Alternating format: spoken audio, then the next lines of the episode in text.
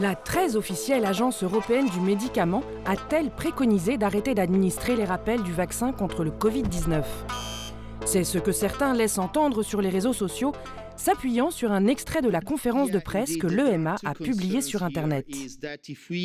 Si notre stratégie est d'administrer un rappel, disons tous les quatre mois, eh bien nous finirons peut-être par créer des problèmes de réponse immunitaire. Les réseaux sociaux se sont enflammés, certains tweetos remettant les rappels en question, allant même jusqu'à demander leur arrêt total.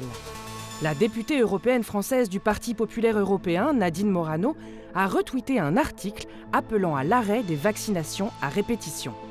Mais quel était réellement le message du chef de la stratégie vaccinale de l'EMA Au cours de la conférence de presse du 11 janvier dernier, la discussion a porté sur le bien fondé des rappels répétés et rapprochés. Cela reste, selon Marco Cavalleri, la meilleure option sur la table pour le moment. On peut le faire une ou deux fois, mais ce n'est pas quelque chose qui devrait être répété constamment. Il serait beaucoup mieux de commencer à envisager des administrations de rappel plus espacées dans le temps. Ce n'est qu'après cette phrase qu'il a évoqué les problèmes de réponse immunitaire. Donc certains posts sur les réseaux sociaux ont isolé, hors contexte général, une partie de sa réponse qui ne reflète pas sa position globale et officielle.